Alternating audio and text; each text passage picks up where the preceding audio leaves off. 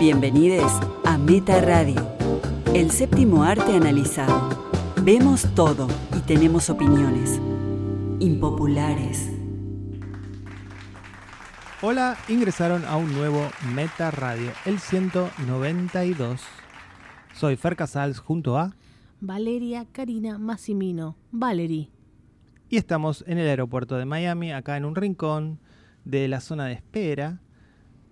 Son cerca de la medianoche aquí, muy poca gente y aprovechamos para sacar los micrófonos hasta que venga la policía y nos diga que dejemos de grabar. Estamos haciendo un podcast a la medianoche y es realmente mágico porque hubo una demora en nuestro vuelo. Así que aprovechamos para hacer arte, para Bueno. grabar. Bueno, no sé, no sé si arte, pero por lo menos periodismo. Y bueno, fue un viaje bastante fructífero, ¿no? Hicimos de todo, salió todo bien. Eh, no contamos lo del consulado, que fue tal vez el highlight de este viaje, presentar nuestras películas allí. Fue realmente muy bueno todo. Este, mm, si escuchan algo de fondo, hay gente que está pasando, que nos mira y dice, ¿qué hacen estos locos grabando acá? Así que por ahí escuchan a gente hablando en inglés. Y una musiquita rarísima de fondo. Y. O por ejemplo la señora, que está indicando que se viene un vuelo. Este. Realmente fue una noche fantástica recibir em, feedback de público real. Este, fue maravilloso porque también había gente de, de no solo argentinos, que obviamente van al consulado de manera regular, a los eventos, a la cantidad de eventos que hace el consulado culturales, sino que había japoneses, colombianos, mexicanos. Sí, de todas partes del mundo, Perú, eh, argentinos, por supuesto, y allá todavía, acá es verano, son vacaciones, es como nosotros diciembre, enero y febrero, y sorprendió que hubiera tanta gente que fue a ver nuestros documentales, fue realmente emocionante. Eh, agradezco nuevamente al cónsul Santiago Villalba, Rodrigo y Claudio y Noelia de Cultura, que nos trataron de manera espectacular, les encantó, les encantaron los documentales, nos hicieron un montón de preguntas, gente que no conocíamos, y le mandamos un saludo a Leonardo del grupo Función Privada por Revista Meta, que estuvo allí, que justo llegó y vino a vernos. Sí, sí, Eh, mucha gente. Bueno, Ron, el periodista de Infobae. Eh, mucha, mucha gente que desconocemos, obviamente, y que se nos acercaba y nos decían, nos gustó mucho tal escena, nos contaban qué los había conmovido, qué, qué- en qué sector de la película se habían reído. Realmente fue muy enriquecedor para nosotros escuchar a personas en vivo eh, darnos un feedback de las películas, porque obviamente solamente habíamos tenido ese tipo de feedback a través de las redes sociales. Sí, en vivo cambia todo. Había un bailarín de Broadway argentino, pero hace mil años allá, que, que, me, que hablaba de la fotografía de Brachi, por, por ejemplo, cosas que nos dijeron y que le fascinó que hayamos elegido el blanco y negro. Con, Sí, muy- muchas, muchas cosas lindas. con Eh, respecto a Rita, eh, también, y nos decían que allá también sigue pasando eso, pero bueno, como que a veces Argentina es o se nota más o es más fuerte. Y, y se reían mucho, tanto con, con Rita como con Brachi. La gente se reía, eh, aplaudieron. No, fue nuestra primer, son nuestras óperas primas y estamos muy emocionados. Y, y obviamente estuvimos filmando en Nueva York. Se viene otro documental. Sí, sí, estuvimos eh, recolectando testimonios para un futuro documental. También hicimos videos para YouTube que van a ver los videos clásicos turísticos de lugares, de situaciones, de eh, hoteles, de restaurantes, este, que nos, nos divierte hacer. Y Eh, por también- supuesto- Sí. Y por supuesto agradecemos a Sony. Una vez más, Sony Argentina, que se portó muy bien con nosotros, auspiciando este viaje, dándonos cámaras para que pudiéramos filmar allá. Eh, hermoso lo que vivimos. Gracias, Sony, por confiar. Porque se viene algo muy, muy bueno, eh, chicos. ya tiró, nos tiramos flores, ahora hay que agrandarse, ¿no? Aparte seguimos con el documental No, la- en la Argentina. La verdad es que nunca hay que agrandarse, ¿vale? Sí, dicen que sí. Justamente a mí me enseñaron en teatro eso. No. Cuando empecé a estudiar teatro a los 15 años me dijeron, Bueno, yo estoy arriba de un escenario, actores. yo me la creo. Bueno, Bueno, no eh, te la creas tanto. no, no tanto, pero unas pequeñas flores. Por el esfuerzo, Fer, vos sabés. Y mm, Creo que también los que, en nos Argentina. escuchan, los que nos escuchan saben que este es un esfuerzo independiente en muchos aspectos. Real, independiente real. Todo lo que involucra Meta, ya sea Metapelis, la web, el podcast, realmente es un esfuerzo independiente. Así que cualquier pequeño triunfo eh, es para celebrar. Y por supuesto en Argentina vamos a seguir filmando Los Ojos de Helen. Una vez más vamos a agradecer a H. Rodríguez que nos hospedó. Eh, es muy difícil encontrar generosidad en el mundo, en general, en la vida. Entonces cuando, cuando sucede hay que destacarlo y hay que agradecerlo. Almas latinas que nos unimos allí en Nueva York, New Jersey. Ay, me interrumpió la chica.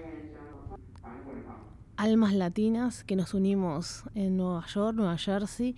Y bueno, lo vimos poquito, H, pero pudo tomar su mate, le fascinó el mate y es al número uno que le agradecemos. Después viene Sony, después viene... sí, Kingston y toda la gente que aportó de alguna manera para que pudiésemos hacer este viaje. Y mm, aproveché este viaje largo para leer el libro de Tarantino, ¿vale? Que compré. Y voy por la página 100. Me está gustando mucho, pero tiene todo lo que se ama y lo que se odia de Tarantino, ¿no? Hay que advertir a la gente acerca de eso. Porque bueno, es su primera novela, había mucha expectativa. Tarantino es conocido tanto por sus películas como por sus guiones, entonces bueno, a la hora de escribir un libro es, una noticia.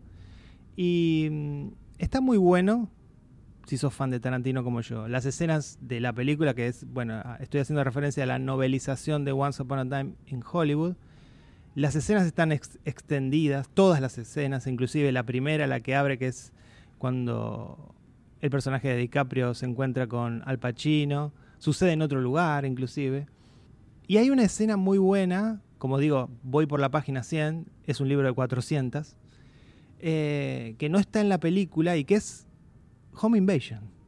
Tarantino haciendo una escena de Home Invasion, que es todo un capítulo, el libro tiene 25 capítulos, así que tiene esas pequeñas cosas y, una catarata enorme de referencias y opiniones acerca de películas, algunas muy conocidas, otras que hay que googlear. ¿eh? Hay que leer el libro con, con, Wikipedia porque te tira algunos nombres que no sé de quiénes son. Y, pero bueno, es, es muy disfrutable, es muy divertido, eso sí, eso seguro. Por lo menos lo que voy leyendo por ahora. Sí, hay que. Estás leyendo en inglés. Yo tengo que leer más en inglés. Leí solamente una, mm, una hoja, Fer, del libro que agarré en un momento. Y, se lee rápido, tiene ese formato adrede, vintage. Sí, es adrede, es como venían los libros antes, ¿no? Literalmente, Pulp Fiction, así se llamaban esos libros. Así que obviamente lo tenía que hacer Tarantino en algún momento con el peso de las valijas uno a veces quiere traerse de todo y no puede. Nosotros también compramos un libro de Stephen King, así que ahí voy a leer en inglés. Sí, en inglés, Buke 8, el cuento Buke 8. Y ahora, antes de que venga Pato en su primera sección en el programa, pero antes, un update, digamos, estamos viendo la segunda temporada de Ted Lasso. Sí. Y nos está gustando. Sí, ya Fer empieza el pero de Fer. No tanto como la primera. Y no, pero igual, igual es tan querible el personaje. ¿Te vas a comprar el Funko Pop cuando salga o ya salió? No salió, pero lo compraría. Ah, a Sudeikis lo queremos todos. Sí, me parece que acá lo que hicieron es algo que se veía venir y es hacer un poco más la historia coral y explorar un poco los otros personajes. Y está bien, es correcto. Ahora bien. Como con Glow, por ejemplo. Para ¿hay, ¿Hay en Ted Lasso un personaje tan atractivo como Ted Lasso? Porque, por ejemplo, no me parece tan interesante la historia de la dueña del club. A mí sí me interesa. La que no me interesa es la, Juno Temple. Juno Temple. Kili me, pone loca, me pone loca su voz, sus expresiones, me pone, me pone nerviosa. El otro entrenador es, hay un poco más sobre la vida del otro entrenador. Claro, por eso están como expandiendo para, no sé, para poder alargar. Pero hay mensajes, Fer, no, no, hay mensajes. No, me sigue gustando, en me sigue Nigeria hay mensajes. Sí, eso estuvo muy bueno acerca, igual, de nuevo, ¿no? Lo celebro, pero la serie tiene una visión absolutamente rosa de la vida en general vale hacer referencia al hecho de que hay un jugador que eh, se entera que uno de los auspiciantes del club está contaminando su país. Y entonces decide no hacer la publicidad. Eso en la vida real no pasa. Vos te pones en, Obviamente. en el en la vida real no, exi- no matar existe, vacas, te lo pones. no existe un jugador que le diga no a un contrato millonario publicitario. Pati, Pati, te pones vos Sí, vegetariana. ya te dije que sí. Ok. Pero eh, no, no existe, no existe eh, que eso suceda. O al menos si sucedió, no sé. Hay también un tema religioso allí, puede ser que suceda. Bueno, Voy a no sé. rastrear Eh, información igualmente, digo, va de la mano del el tono de la serie. Precisamente la serie es así. La serie es una visión rosa de la humanidad. Entonces, bueno, está bien. Y también algo que no me gustó es el personaje de Jamie, ¿no? El futbolista este que Ah, sería sí, como que un, se un Maradona, un Ronaldo, un poco engreído. Lo van a redimir. A mí No me sé. gustaba como villano. Y lo están redimiendo en esta segunda en Ted temporada. Lasso no puede haber muchos villanos. Eh, bueno, son no otras sé. historias, son otras historias, Fer. No sé. Y es tan querible que no se, no se dice más nada de Ted No, Lasso. no, bueno, de se, puede, Dejate de joder. se puede tener una crítica con Ted Lasso, sin embargo, no solo me gusta esta segunda temporada, sino que la vamos a, a terminar, ¿no? Este, faltan algunos episodios. Miami, medianoche. Uy, se apagó la luz. Red Eye, ¿no? Los, los vuelos que salen, a la- los últimos vuelos de la noche se llaman Red Eye, Como la película que a mí me fascina. de Wes Craven. Sí, me fascina esa película. No es para tanto. Estuvimos trayendo algunas peliculitas. Siempre, siempre se compra alguna película en formato físico. Y yo algún disco, ¿no? Disco, Vinilo. vinilo. Somos así de vintage. somos, Sí. somos gente grande, ¿no? Ahí revolvemos. Nosotros No- ya, ya sabemos dónde ir. Nosotros no vamos a Macy's. Nosotros claro. vamos a los lugares claves, chicos. Explicale a tu sobrino, vos tenés sobrinos de... 18 o 19 y 14. Bueno, explicales que compramos discos de vinilo. No, pero eso todo no lo vuelve. entienden. Todo vuelve. Hay que pasar. Dice, ¿para qué? Para escuchar música. Si lo tengo acá en el celular, tengo todo. No, Ted Lasso de Apple Plus. Nunca decepciona Apple Plus, Fer. En general no. Así Eh, Anda que a ver la serie de Jason Momoa que se llama Sí. La Dicen gente que la es ama, malísima. la Igual va por la segunda temporada. Si notan que nuestro tono de voz no es el mismo del que grabamos siempre, es porque no podemos estar a los super gritos acá. si yo estoy media cagada, Sí, porque puede venir alguien a decirnos algo. Entonces, entiendan eso. que, que escuchen el- lo que acabamos de decir. Y ahora Hermo- sí. eh, sí. hermoso este aeropuerto, Es- maravilloso. no sé si es hermoso, si la palabra es hermoso, es sí gigante. Yo digo eso por sí, Ah, vos decís que por si están escuchando. Acá en Miami, maravilla. en Miami habla- hablan todos español. Una maravilla. Igual te digo algo, nosotros a nosotros nos gusta mucho New York. Ahora estamos en Miami, la ciudad menos interesante de Estados Unidos. No, ¿eh? no, para nada. Yo acá no quiero ni, dar una vuelta. ¿eh? Nada, que justo un día te... Nada, cero interés. Playa, comprar, no sé, no, no, no, La cultura es New York y bueno, Los Ángeles también queremos ir que no, no conocemos. Hay otro, bueno, no, Miami no, Miami, no, en Miami, cero, Miami cero, paso, gracias. Cero. Ricardo Ford. Que en paz descanse. Y ahora es el turno de Pato en su primera intervención de este programa. Estamos grabando esto antes de que Pato grabe su segmento, así que no sabemos qué va a decir, pero Claro. podemos adivinar que, por ejemplo, si le gustó algo mucho, va a exagerar. Eh, nos, va, a- nos va a bardear algo, algo nos va a decir de nosotros Sí. este, para bardearnos y, y va a decir algo gracioso. Porque... sí, sí, pero le traemos muchos regalos, así que... Ah, bueno. Hola cinéfiles, aquí Pato, esperando la tormenta de Santa Rosa. Estoy encerrado en casa, está nublado y parece que se larga en cualquier momento. La gente común espera la lluvia para ver películas, se quedan en casa, no salen y miran algo. Pero para un cinéfilo como yo, y ustedes imagino si no no estarían acá, el clima no importa. Miramos pelis y series todo el tiempo. Hacen 40 grados, miramos películas. Llueve y graniza, miramos películas. Cuando no estamos mirando pelis, estamos buscando cosas para ver después. Y lo más loco es que las plataformas no nos dan respiro. Hay series y pelis nuevas cada semana. Muchas más de las que podemos consumir. Qué hermosa época para estar vivo. Y esta semana decidí ponerme a ver una serie que me generaba curiosidad hace tiempo, que captó mi atención porque está en Apple TV y después de Servan y Morning Show que fueron sensacionales, comencé a estar atento a sus contenidos y obvio, después de Ted Lasso fue toda una confirmación. Quiero ver todo lo que haga Apple. Y por eso agarré Dickinson, una serie que es verdad, tiene la pinta de estar orientada al público adolescente, pero siempre fue algo pendiente para mí adentrarme en la vida y obra de Emily Dickinson, porque Woody Allen la cita en muchas de sus películas, incluso su libro de relatos más famosos, que se llama Sin Plumas, ese título hace referencia a un poema de Emily Dickinson, que bueno, el poema dice, la esperanza es esa cosa con plumas que se posa en el alma y entona melodías sin palabras y no se detiene para nada. Bueno, esta serie está basada en la vida de la poeta, explorando sus conflictos existenciales y creativos durante su juventud en Amherst, Massachusetts, y por sobre todo la lucha de ella dentro de su propia familia, ¿no? que eran muy conservadores, con valores tradicionales, para que a ella la reconozcan como una poeta, algo que una mujer en esa sociedad del siglo XIX no podía hacer. La serie está llena de buenas ideas, diálogos, personajes, pinta un gran retrato de época, pero desde una perspectiva moderna y de género.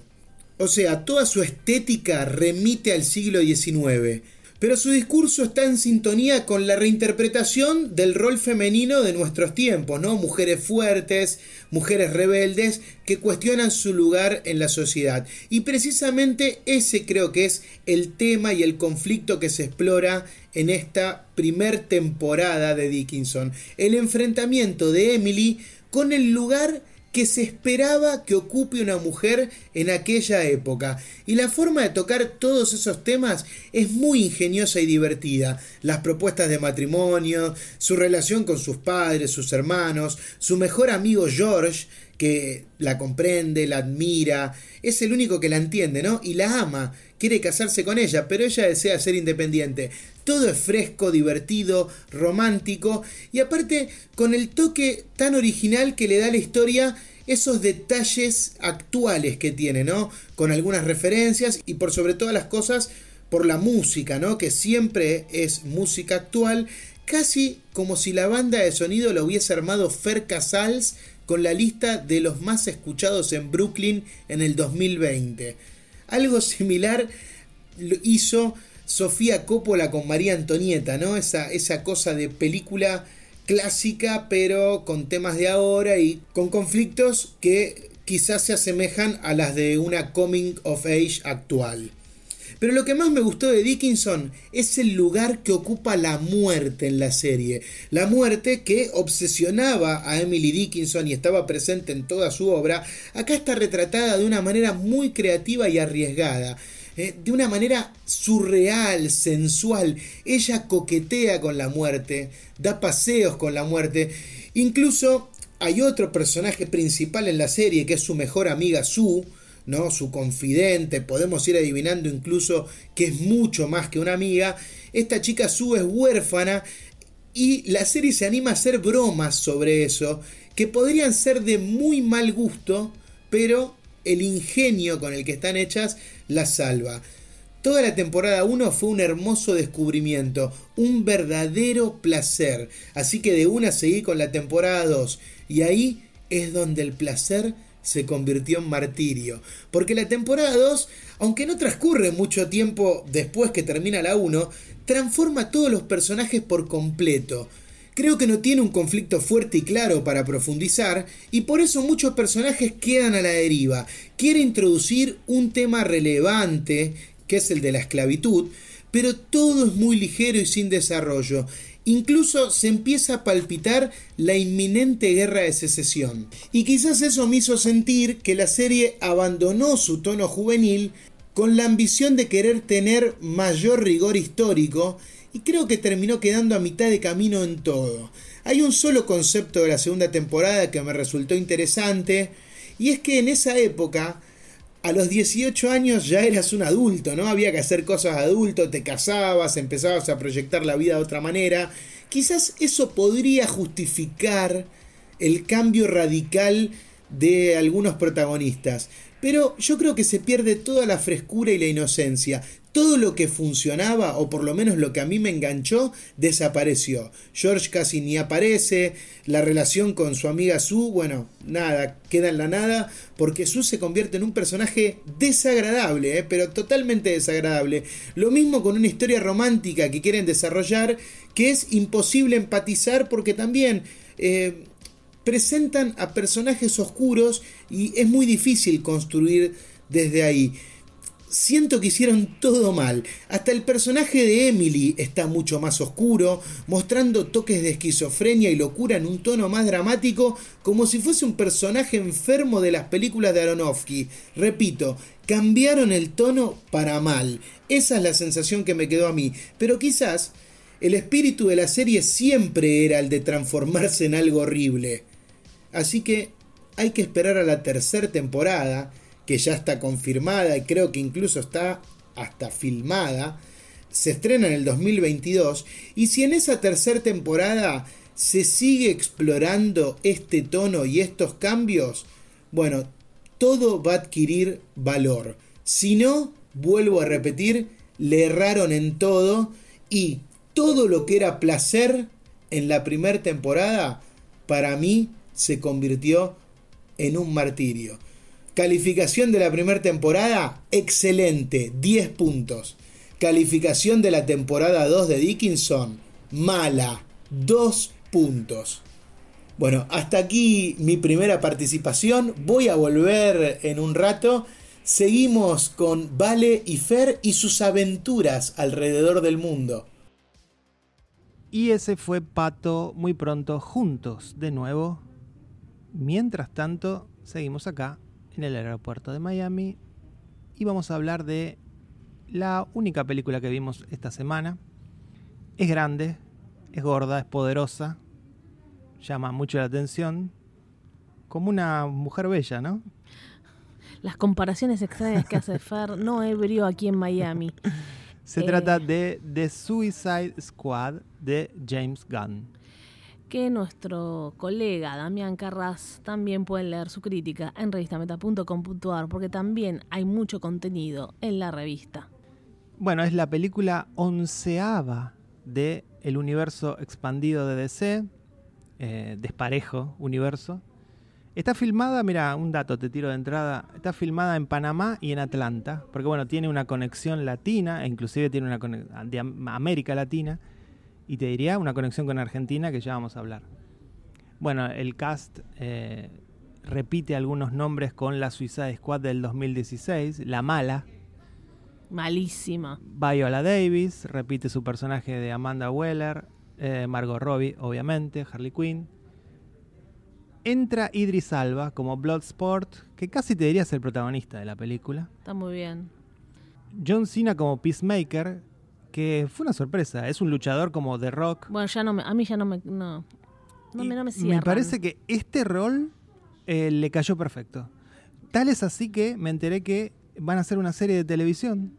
¿Qué le va a ir para el culo? Basada en este personaje. No sé si le va a ir para el culo. basada en este personaje eh, porque me parece que encontró su rol. Hizo muchas comedias, no sé si le da tanto, pero acá es como que está en el medio, está como en un personaje que tiene su momento dramático en la película y también chistes. Después, bueno, está John Cleman como Rick Flag, que también estaba en la de 2016, que vos lo conocés por... Sí, por House of Cards, que yo dije, wow, este hombre. Y después hay tres personajes que me parecieron muy divertidos, muy James Gunn, que son el, el polka dot, ¿no? Este que tira lunares que te matan, pero con un background, con una historia buenísima.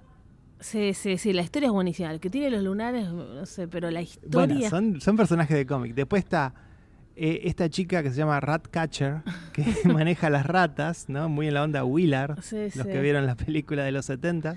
Sí, yo manejo sillas, ¿viste? Claro, claro. Vienen las sillas. Es muy ridículo, pero a la vez es, es muy lindo. y por último está Sylvester Stallone haciendo la voz de King Shark, Nanaue, le dicen. Este, Un tiburón. un, ti- un tiburón antropomórfico, un, tri- un tiburón con forma humana que, nada, es la estrella de la película. Espera, Fer, esto es Guardian of the Galaxy. Sí, es Guardianes Ah, de la Galaxy. Es exactamente Guardianes de la Galaxy. Y este King Shark es Groot, obviamente. Bueno, ok, porque yo sentí que estaba viendo Guardian of the Galaxy. No hay tanto humor como en Guardian of the Galaxy, que es constante, igual. Sí, hay bastante igual. Pero me prefiero por el Guardian of the Galaxy. Sí, sí, Si sí. tendría que elegir. Y Harley Quinn, Margot Robbie es maravillosa, eh. Bueno, Es eso- maravillosa esta Vos chica. fijate que Margot Robbie es la tercera vez que hace de Harley Quinn. Hizo de Harley Quinn en Suicide Squad 2016, una película decididamente mala. Ella maravillosa. Ella maravillosa. Después hace Harley Quinn en Birds of Prey, una película regularona. Sin embargo, ella está fantástica. Fantástica. Y acá, yo creo, adelanto mi, mi veredicto, en una película muy buena Bueno, no de sé. Suicide Squad, también obviamente brilla. Hay una escena que, bueno, es todo James Gunn, que es el escape de ella, de esta... Qué, qué buena esa escena. Es espectacular. Qué- pero qué bien ella, eh, qué bien Sí, ella Puede haber ahí algún doble, pero ya cuando la viste en Ay, Tonya, decís, esta sí sabe hacer muchas cosas, no solamente hermosa, ¿viste? Porque Y además hay algo que me gustó de la película que parece muy obvio, llamándose El Escuadrón Suicida, y es que la misión acá es realmente suicida. Tal es así que mueren, mueren. Personajes mueren. Eso me encantó, es súper gore, es muy sangrienta, es clasificación R sólido, R ¿Y mayúscula. después qué pasa con los que mueren? No, bueno, eso es a veces, el mundo del cine, el mundo de los cómics, todo puede volver. Ah, hay que ver cómo mm, vuelven. Acá, bueno, la trama es que eh, Amanda Waller va a conformar un nuevo equipo para infiltrarse en un país sudamericano llamado Corto Maltese, que es un cómic, hay un guiño ahí, este, que de hecho el cómic es de un argentino, ¿eh? Excelente. Hugo Pratt, y mm, para destruir un proyecto científico llamado Starfish, que va a devenir en una vuelta de tuerca muy divertida hacia el final, eh, que es, bueno, es un homenaje a las películas de kaijus, que son los kaijus, son los monstruos japoneses. O sea, Muy es, James es- Wan, ¿no? Entonces es es Wan. muy loco, es muy loco lo que pasa. Es como una historia que no tiene nada que ver con lo que sabíamos de, de Escuadrón Suicida. No, es, no, es otra claro. cosa. Esa, esa es parte de la gracia. Eh, le dio su sello. Argumento que James Gunn no tiene una película mala en su filmografía. Me parece que es un tipo muy grosso de cine comercial, de cine estandarizado, de cine de estudio. Eh, me parece que hay muchos directores que hacen películas de cine estandarizado, de cine de estudio, de cine comercial, y no pueden imponer su sello. James Gunn impone su sello. Eso me parece que tiene mucho mérito. Y bueno, como decíamos, hay un, hay un par de homenajes a la Argentina, ¿no? Ya bueno, del hecho de Corto Maltese, aparece Mafalda por alguna extraña razón. Sí. Aparece un muñequito de Mafalda. Eh, se menciona la calle Agüero, que muchos consideran que tiene que ser la calle de Argentina Sí. cuando hablan de Corto Maltese. Este, y también, bueno, homenaje decimos, en la película se muestra un país sudamericano pobre y bajo una dictadura militar Uh, que tortura a sus ciudadanos, a políticos y a periodistas. ¿no? Entonces, bueno, espero que no se hayan inspirado en Argentina en ese sentido, ¿no? que, que quede solamente en lo de Mafalda, porque si no, mejor que, que tomaron lo peor, ¿no? Tomaron lo peor. no, y no, no, no había nadie tomando mate ni jugando a fútbol en Suicide No. Squad. no, pero bueno, el- eh, si vamos por el lado de lo político es bastante... Yo en algún momento, eh, literalmente, imaginé que Harley Quinn iba a transformarse en una especie de Evita. Bueno, fantasía. Bueno, Porque sabes que es la visión que tienen en Sí. Estados Unidos acerca del peronismo. Entonces, eh, Sí. se podía venir ahí un link muy polémico, por lo menos para muchos argentinos. Pero bueno, eh, se sabe que esto tiene una visión... Escuadrón peronistas, Sí, esto. Ah. nosotros lo estamos diciendo justamente desde, desde Estados Unidos en Estados Unidos tienen una visión absolutamente amplia e ignorante de lo que es Argentina. Porque directamente solamente saben que es Sudamérica y nada más. Entonces, bueno, gente un poco más educada, como puede ser James Gunn como guionista, puede incorporar algunos elementos que conoce de la historia de nuestro país, pero nada más que eso. Nosotros hicimos varias entrevistas y notas acá en Nueva York y sí, un par de gente no tenía idea de dónde quedaba Argentina. Claro, Otros sí, y te dicen Maradona, Messi. Sí, depende de la edad. Tango, depende de la edad. Pero no, no saben dónde está en el mapa. Claro, claro. Dicen Sudamérica, que puede ser, viste, si le pedís que te lo señalen, te señalan Brasil, porque encima es un territorio más grande, ¿no? Sí, sí. Y también hacia el final, no voy a spoilear la película, pero por si no la vieron, pero hacia el final hay un comentario político. La película tiene un comentario político bastante contradictorio, porque por un lado está la crítica no tan solapada al gobierno de Estados Unidos que se mete en todo, ¿no? Que apoya dictaduras y como un soldado, como en este caso es Bloodsport, puede ir en contra de la obediencia de vida, ¿no? Que eso está bueno.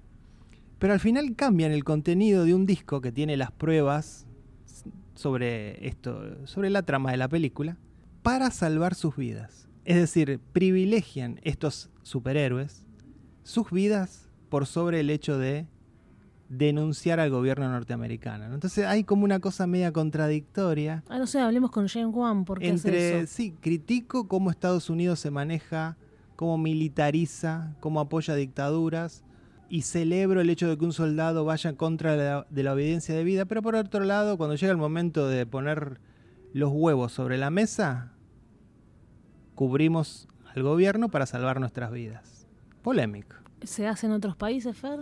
No, bueno, yo digo, hablo como mensaje. Ok, estoy leyendo un mensaje en una película de cómics, que como digo, es un cine estandarizado, cine comercial. Bueno, muchos hacen así también, ¿eh? Bueno eh, igualmente banco mucho a James Gunn. Como digo, no tiene una mala película. Estaba viendo su filmografía. No, James, James Wan no. No, James Gunn. ¿Dije James Wan? No, no, Wan. Ah, ah lo digas a Wan. James Wan no. es un desastre, James Wan. Eh, mira la filmografía de James Gunn. Slither. ¿Te acordás la de los gusanos? La película de terror. Sí, muy buena. Buena.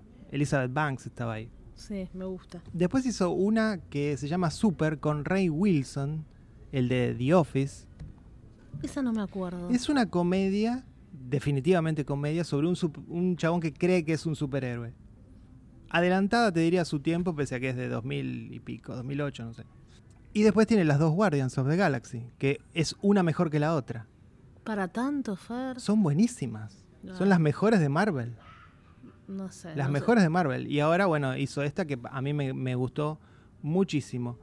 En Rotten Tomates tiene 91. Bueno, ya está, Rotten Tomates ya. Bueno, te digo, a veces, últimamente. Anet también, ¿cuánto tenía? No estoy, no estoy teniendo una opinión impopular hoy, al contrario, estoy teniendo una opinión bastante popular. Y, pero no le fue tan bien en taquilla, ¿eh? Ojo. Costó 185 millones de dólares. Una barbaridad por donde se lo mire es una barbaridad. Es, eh, un presupuesto inclusive muy alto para películas de este tamaño.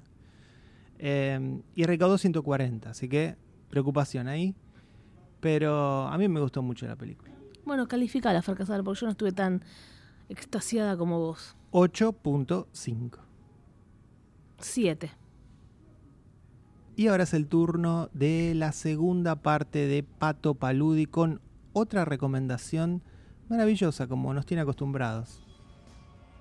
Hola cinéfiles, aquí estoy nuevamente y llegó la hora de mis críticas express. Y después de padecer Dickinson temporada 2, necesitaba conectarme con algo que me saque de ese lugar oscuro en el que me dejó Emily y por eso decidí empezar a ver Only Murders in the Building la esperaba muy ansioso, ustedes ya lo saben, lo voy a repetir porque siempre se suma alguien nuevo en cada episodio. Soy un gran fan de Steve Martin y en esta serie no solo es el protagonista, guionista y productor, sino que también es el showrunner.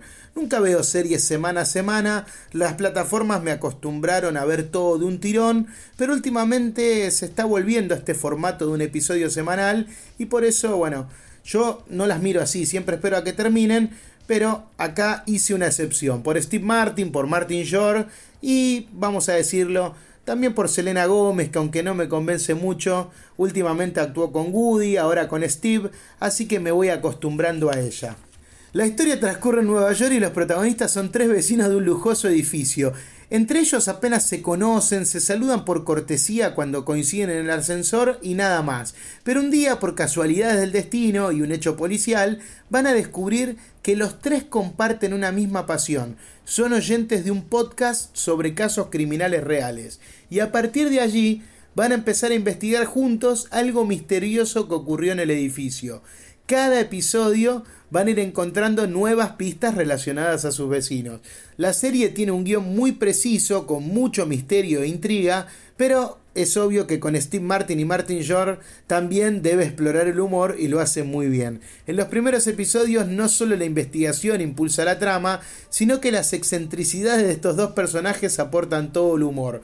Uno es un actor de televisión que tuvo un papel trascendental en los años 90, hacía de detective, y el otro es un director de teatro con uno de los fracasos más históricos del ambiente. La serie va a ir hacia esos pasados y también al de Selena, pero ahí hay otros condimentos que ahora prefiero no revelar.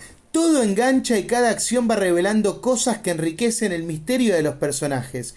Hay elementos del cine más clásico de suspenso, la referencia inmediata son las historias de Agatha Christie, pero también es muy atractiva y moderna la forma en que todo está narrado elementos de los deseos y las fantasías de cada uno se van mezclando con la realidad y eso le da todo un toque muy lúdico, muy original. Hay incluso puestas de escena muy divertidas, momentos que parecen teatrales. En estos tres capítulos que son los que salieron hasta ahora, el personaje que más se luce es el de Martin Short, que es el comic relief por excelencia, pero también se ha profundizado en una desconexión familiar que él tiene, y eso me hizo recordar mucho el personaje del profesor de teatro en Barry. O sea, hasta ahora es el que tiene todos los momentos más divertidos, pero también los más bellos y más sensibles, porque la serie da lugar a todo eso. Por eso creo que estamos ante una de las obras más atractivas del 2021. Aún no voy a dar un veredicto, porque todo puede naufragar, pero viene muy bien. Y a mí me gusta siempre hablar de un elemento trascendental en las series, que es los ganchos que te quedan de un episodio a otro para generarte expectativa. Si analizamos eso, al final del episodio 3, lo que sucede en esta serie es el gancho de la década. Y ahora sí no creo estar exagerando, ¿eh? Realmente es una genialidad absoluta. Así que voy a volver, voy a volver a Only Murders in the Building. Estoy desesperado porque llegue el próximo martes o miércoles para ver el episodio 4. Y bueno, llegó el momento que siempre quise decir desde que estoy en meta. Es una frase muy cool, ¿eh? Voy a hacer un update de esta serie. Bueno, y me queda una película más, mi última película, que también venía esperando hace rato y de la cual se venía hablando y generando muchas controversias antes de su estreno. Stardust es la peli y se centra en un periodo específico de los orígenes de la carrera de David Bowie, que fue el primer viaje que él hizo a los Estados Unidos para promocionar su disco The Man Who Sold the World. Antes de avanzar en la peli, les voy a hacer la mayor aclaración por si aún no escucharon la historia. La película no tiene ninguna canción de David Bowie porque la familia nos dio los derechos. Así que a partir de ahí todo se vuelve raro, porque los nombres y las referencias son reales, pero cuando llega la hora de cantar vamos a escuchar canciones originales, compuestas para la película, con un estilo Bowie, pero muy lejos de ser las canciones de Bowie.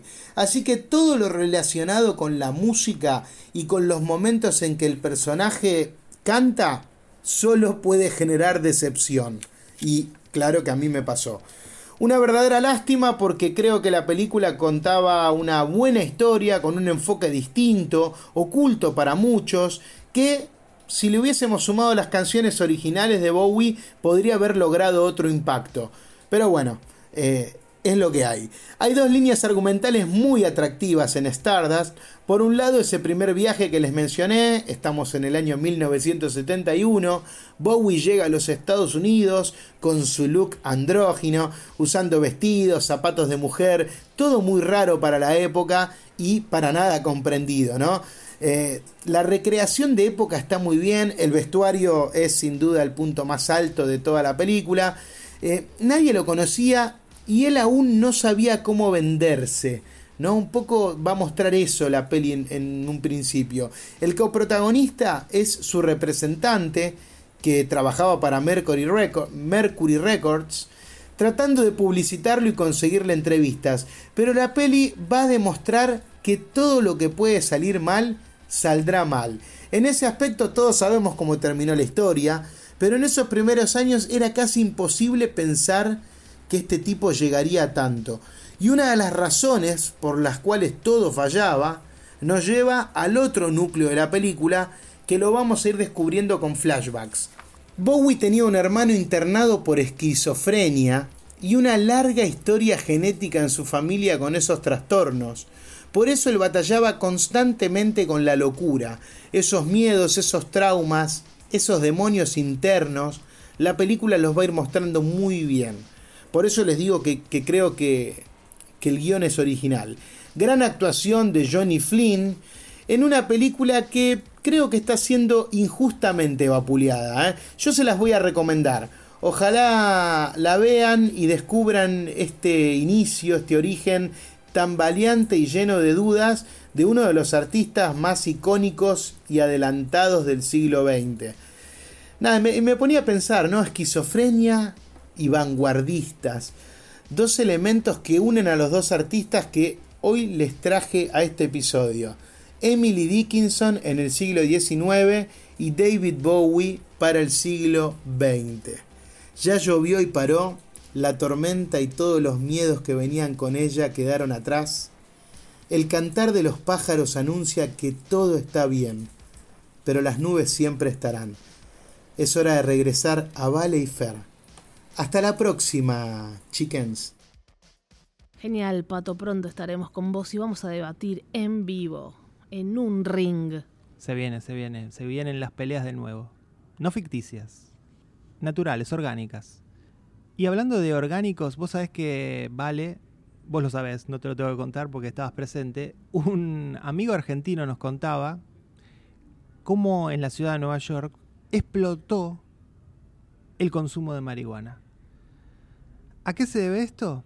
A que desde marzo de este año se puede fumar marihuana en la calle, de manera pública.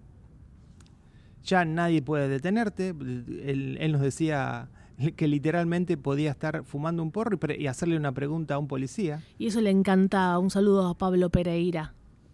Sí. Y mm, se puede tener legalmente hasta 85 gramos en posesión, ¿no? Vos podés tenerlo en el bolsillo este, y, fumarlo. ¿Y dónde lo conseguís? ¿Se puede comprar? Se, puede comprar en cualquier lado. Y a nosotros nos sorprendió, porque, bueno, no es este nuestro primer viaje a Nueva York, y en este viaje no desconocíamos esta ley, y en la calle notábamos todo el tiempo olor a marihuana. Decíamos, bueno, es impresionante. Cómo está, claro, es como que salieron del closet. Bueno, la próxima consumimos, no nos atrevimos. No, bueno, sí, se puede consumir tranquilamente acá, no traer desde Argentina, eso, eso sería un error. o llevar. este... ¿Te el chico de Rusia? Todavía está preso el chico de Rusia que se llevó un porro. Probablemente. este... Y por ejemplo nos pasó de ir caminando a la noche y hay una calle que, se llama Saint Mark Place, una calle en Manhattan, que directamente la cierran y están ahí cantidad de jóvenes en las calles tirados, tirados en el buen sentido, no, no, no tirados, este, sentados en la vereda hablando y consumiendo marihuana este, a full. Y, y, lo que me gustó es ver que había gente ya no obviamente multicultural, porque no hace falta ni aclararlo, en Nueva York todo es multicultural. Eso es lo que nos encanta cuando a veces nos cargan, ver tanta cultura, tantas personas, tantos aromas, en, todos los aspectos. Sí, sino que también eran eh, de, de lo que en Argentina llamamos de distintas tribus. Eran como, estaban los punks, los hip hoppers, lo- lo- la gente más careta, estaban todos juntos este, compartiendo ese momento así a su manera, unidos por el cannabis. Y de todas las edades, no es que eran solamente los jóvenes, claro, eso se ve claro. de todas las edades. Se ve gente fumando muy grande y, y pibitos. gente muy relajada. En Y cómo, sí. En cómo, en cómo se visten también esa observación que hiciste, Fer.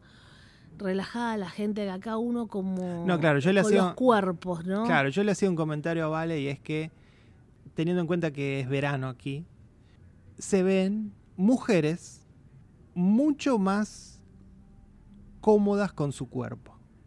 ¿Qué quiere decir esto? Se ve gente excedida en kilos que tal vez se anima a ponerse una calza blanca o a mostrar eh, la panza o a tener una remera súper escotada, que en Argentina... te, y gri- vos- te gritan cosas. no, no, no, no, aparte. no solo te gritan cosas, no echemos siempre la culpa al otro. Creo que en la Argentina la mujer es bastante autoconsciente y está bastante acomplejada con su cuerpo. Entonces No solamente la ley ves- de talle, Fer, no Claro, ley también es eso, también eso aporta. En Argentina solamente ves piel en la calle de mujeres que están lo que se podría llamar en forma. Después eso es discutible, obviamente, qué es estar en forma y qué no. Para la sociedad, para Claro. los maniquí Aquí que se están ven- en la vidriera y que no hay talle para gente. sí.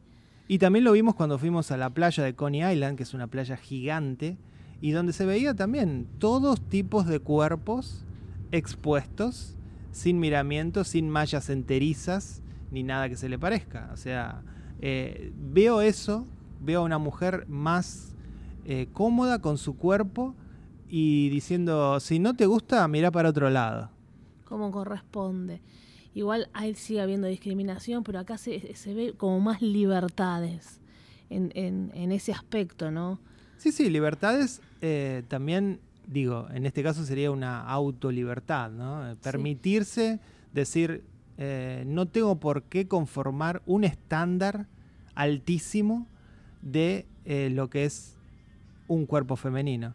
Y sobre todo teniendo en cuenta algo, y es el hecho de que eh, Nueva York comparte con Milán ser las capitales de la moda. Entonces, ya de por sí hay una presión social que puede sentir el neoyorquino como puede sentir el milanés o la, o la milanesa, este, de alcanzar ese estándar de modelo. Y realmente eso no se ve en la calle, no se ve, especialmente en la comunidad Lo negra. mismo lo con, veo. lo- con los hombres, ¿eh? Sí, sí, claro, claramente.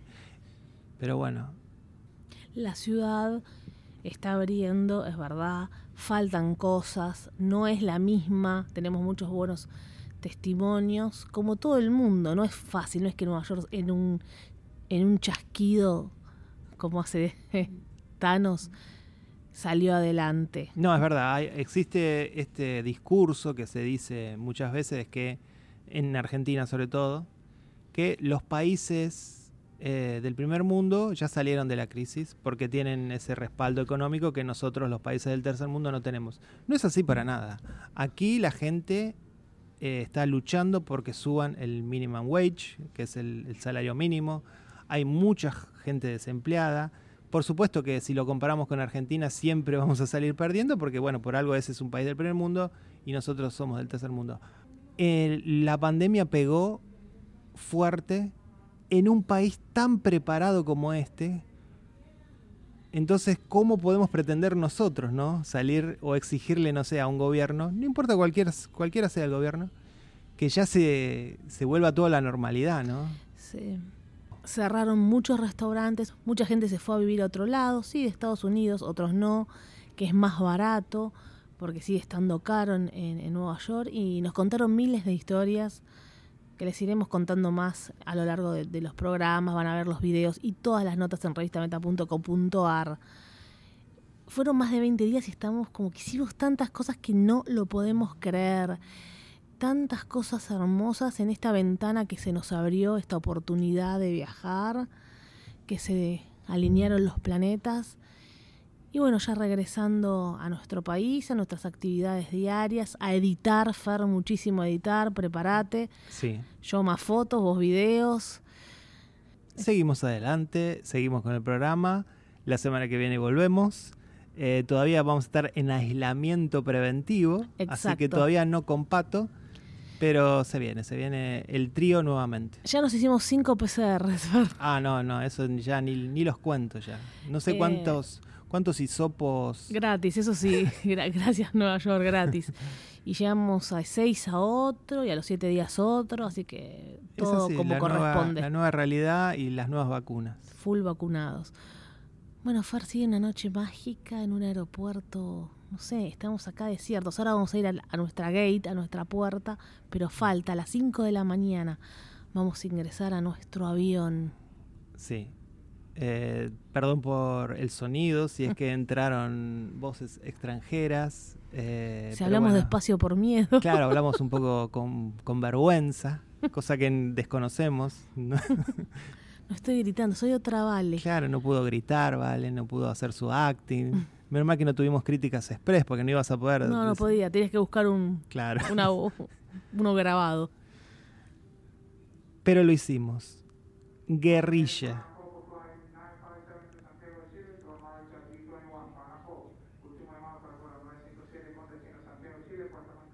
Santiago de Chile.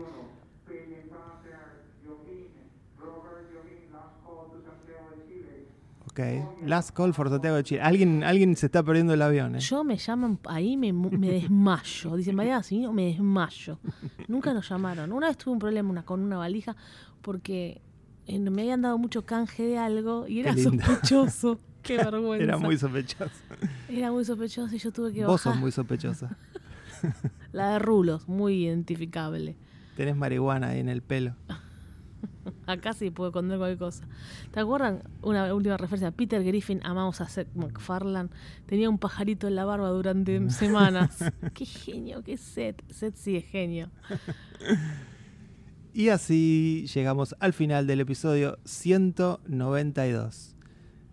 Decía estilo guerrilla, ¿no?